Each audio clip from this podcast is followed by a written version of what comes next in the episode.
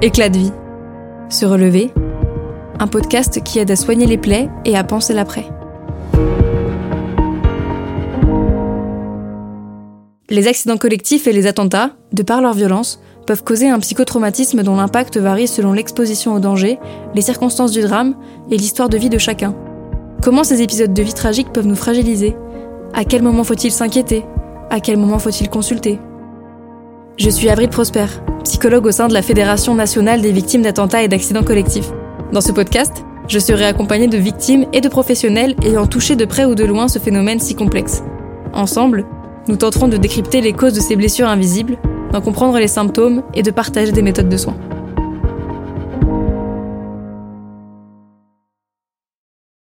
Bonjour à tous, bienvenue sur le podcast de la FENVAC, Éclat de vie.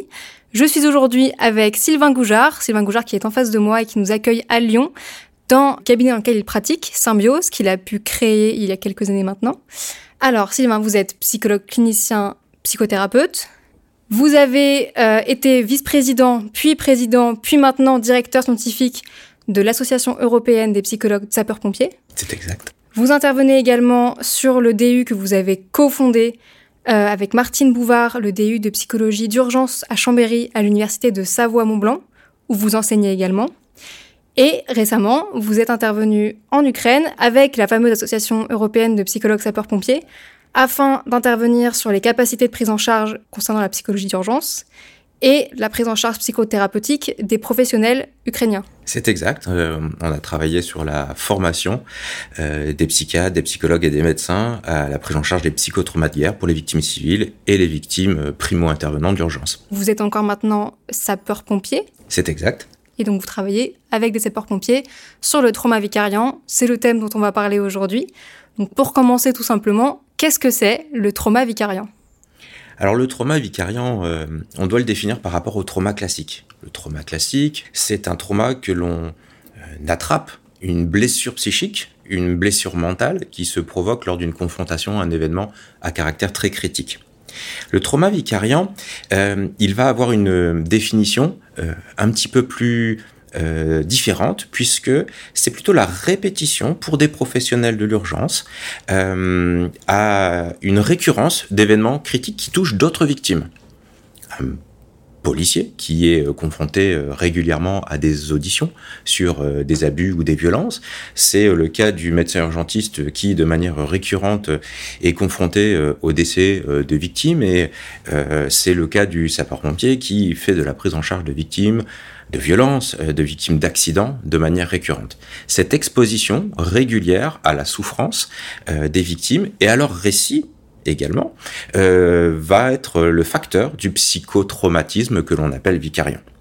C'est donc tout naturellement aussi un traumatisme qui va beaucoup toucher les psychologues, les psychiatres qui font de la prise en charge de victimes de manière courante. Ce trauma vicariant peut apporter des symptômes, voire des troubles liés au stress post-traumatique, mais j'imagine également à tout ce qui tourne autour, donc c'est-à-dire la dépression, l'addiction, les troubles anxieux peut-être aussi? L'impact euh, de travailler de manière récurrente avec des victimes, il est euh, de deux natures. Soit en fait, euh, il participe à une forme de symptomatologie qu'on va appeler la fatigue de compassion, soit on va parler de trauma vicariant. D'un côté, la fatigue de compassion, c'est l'épuisement émotionnel, l'incapacité émotionnelle euh, que l'on va euh, déployer ou qui va se développer en nous par récurrence, en fait, des, d'écoute des récits. Euh, quand finalement je suis confronté à une personne qui souffre, j'ai un système neurobiologique qui me permet de détecter cette souffrance. Et euh, dans ma neurobiologie, je vais aussi euh, déclencher une petite souffrance personnelle. Cette souffrance personnelle, elle nous pousse naturellement, c'est neurobiologiquement programmé, à vouloir porter en fait secours, aide à la personne souffrante cette réaction physiologique, ce comportement qui d'aide que l'on souhaite déployer, s'il est efficace, alors euh, on est en satisfaction de compassion et c'est un phénomène euh, qui apporte beaucoup euh, de positivité pour les soignants qui accompagnent la victime. En revanche, de nombreuses fois, on a la sensation d'une souffrance qui est trop grande, qui est trop complexe, ou d'une impossibilité à soigner ou à soulager la souffrance euh, de la victime. Et à ce moment-là, le système compassionnel, qui est à l'origine plutôt positif et aidant, devient un système trop coûteux pour les personnes euh, euh, qui tentent d'aider. Donc ça, c'est la fatigue de compassion. Le trauma vicariant, c'est une autre définition. C'est des symptômes qui vont euh, euh, être très proches en fait du stress post-traumatique et euh, finalement c'est toujours les aidants qui, par découverte en fait des horreurs que vivent les victimes, vont s'approprier indirectement, progressivement, au fur et à mesure des récits, leurs images, leur peur, et finalement on a un système où on développe du traumatisme alors qu'on n'en a pas vécu directement. On développe du traumatisme sur la base de l'écoute et des récits de nos victimes. Et du coup, j'imagine que cette fragilité, parce que en effet, c'est important de faire attention à la patientèle pour éviter voilà d'avoir euh, plein de détails euh, liés à plein de victimes d'un même événement. Sauf que par exemple, pour des psychologues qui interviennent sur des cellules d'urgence à la suite d'attentats, par exemple, j'imagine que c'est compliqué de de se protéger en amont euh, en limitant les expositions. En effet, il y aura euh, plusieurs euh, stratégies en fait de protection qui peuvent être employées. La première qu'on vient d'évoquer, c'est limiter le niveau d'exposition auquel on doit on peut, on peut absorber en fait. Hein. dans un deuxième cas, on va essayer aussi d'être très vigilant sur la maîtrise en fait des processus et des procédures professionnelles, car quelque chose qui aide à protéger en fait les, les soignants sans diminuer la qualité en fait de l'exercice que l'on a auprès des victimes, c'est de bien maîtriser en fait son processus thérapeutique ou son processus de soins. Un pompier qui sait quoi dire à une victime souffrante sera moins impacté qu'un pompier qui ne sait pas quoi lui dire parce que d'un côté, on a la sensation de pouvoir aider et accompagner. Et donc là, dans le phénomène de compassion dont je vous parlais tout à l'heure, eh ben, on a un sentiment d'efficacité. En revanche, si on ne sait pas comment agir, ni comment réduire, euh, ni communiquer avec une victime souffrante, eh bien, on se retrouve, euh, j'allais dire, noyé euh, dans la souffrance de la, de la victime. Ça rejoint un petit peu ce qu'on disait avec Nathalie de Fanix sur la psychoéducation. J'imagine que les sapeurs-pompiers qui ont été formés et qui sont capables de donner des éléments de compréhension aux victimes comme vous le disiez, arrive mieux à gérer peut-être les euh, symptômes qui peuvent se développer derrière. Tout à fait. La connaissance en fait de l'existence de la fatigue de compassion et du trauma vicariant est aussi un facteur d'aide.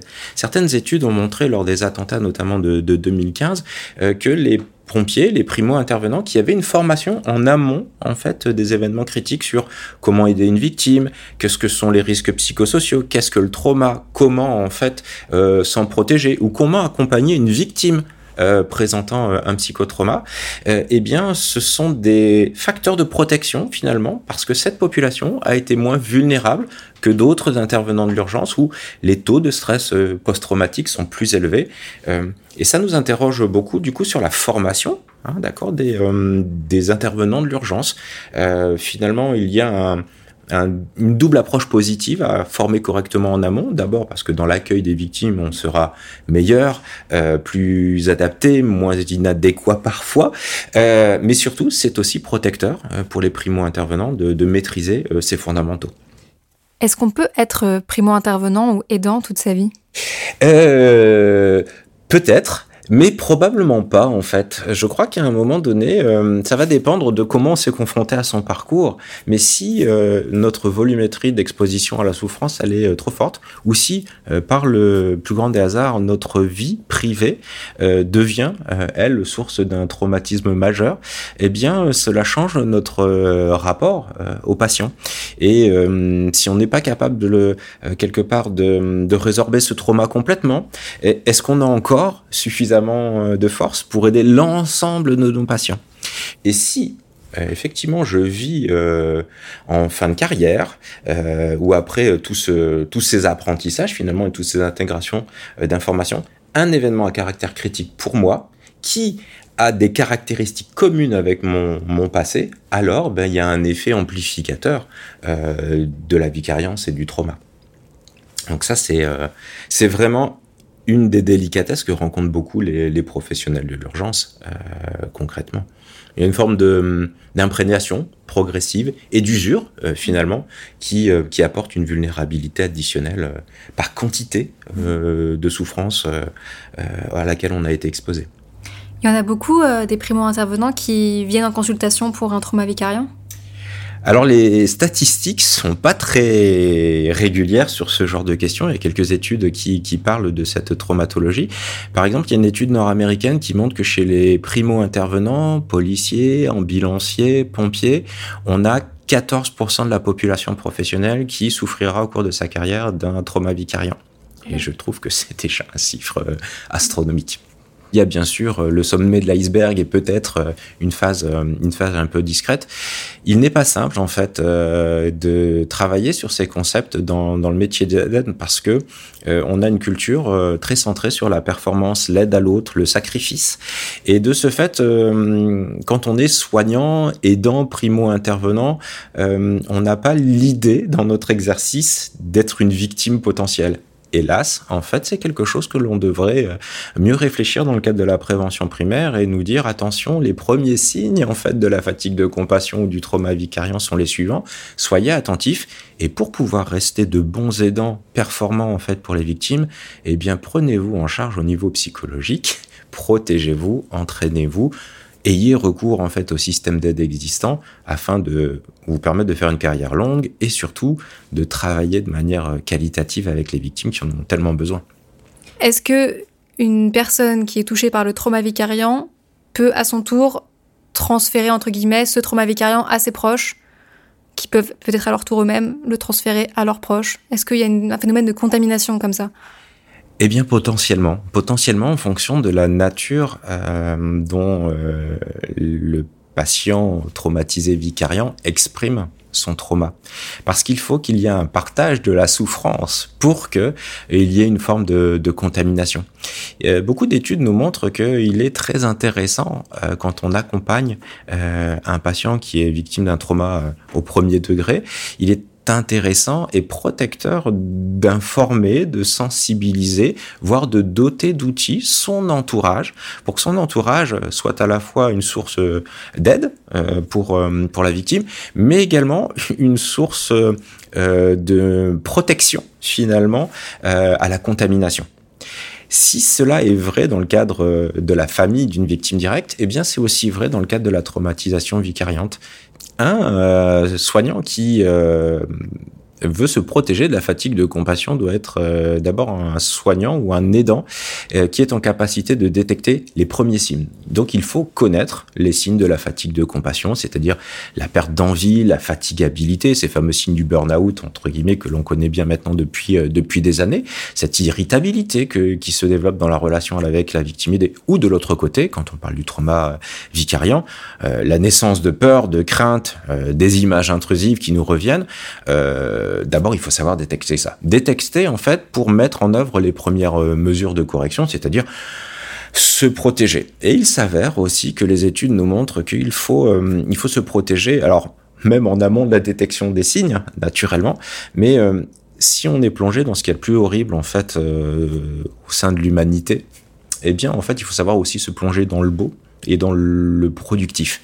Euh, les soignants qui euh, dosent en fait euh, leur temps thérapeutique et qui, à côté de ça, participent à des choses qui sont beaucoup plus légères dans le quotidien, qui ont un engagement associatif, un, un engagement ou un travail ou des passions autour de l'art, de la musique, de la créativité, finalement des choses qui sont très porteuses d'émotions saines et positives, bien vont être des personnes plus résilientes euh, à la hum, fatigue de compassion.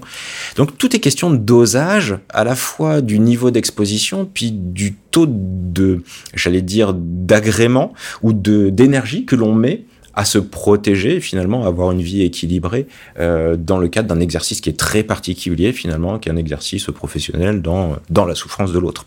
Et je crois qu'on se le doit de toute façon d'être en bonne santé mentale pour aider les victimes. Euh, il y a un moment donné, si on ne fait pas ce, ce, cette recherche d'équilibre, bien on sera plus en capacité euh, d'aider correctement nos patients. Est-ce que vous auriez des conseils ou des ouvrages pour les personnes qui nous écoutent sur le trauma vicariant et sur sa prise en charge de manière générale? Nos amis canadiens ont beaucoup travaillé sur la question et on a la chance d'avoir de, de, vrais ouvrages en langue française qui sont de très bonne qualité pour euh, les primo-intervenants, policiers, pompiers, militaires, soignants. Euh, notamment, vous avez un ouvrage qui a été rédigé par euh, Pascal Brion, qui s'appelle Entretenir ma vitalité des dents, qui est un excellent ouvrage, très facile d'accès, avec une somme de bons éléments diagnostiques de compréhension et d'auto-aide qui sont proposés aux soignants. Donc c'est un ouvrage que je recommande fortement à la fois aux personnes que je forme, mais aussi à mes patients qui sont des primo-intervenants. Parfait. Bah écoutez, merci beaucoup Sylvain Goujard de nous avoir reçus du coup dans votre cabinet Symbiose à Lyon. Euh, en ce qui nous concerne, chers auditeurs, euh, on se retrouve dans deux semaines, mardi à 6h, à partir de 6h du matin. Euh, si d'ici là vous avez des questions ou que vous souhaitez échanger avec une partie psychologie ou juridique de la FENVAC, on est disponible au 01 40 04 96 87 ou directement sur le site de la FENVAC au www.fenvac.org. Merci beaucoup, bonne journée. Attention, les informations partagées au fil de ce podcast ne sont en aucun cas un outil d'autodiagnostic ou de soins. Le recours à un professionnel est donc vivement recommandé. À la suite d'un événement traumatogène, il est important de rester attentif aux troubles pouvant intervenir sur le plan psychique ou physique. La FENVAC peut vous orienter vers des praticiens habilités à répondre à vos besoins. En cas d'urgence, contactez le 15.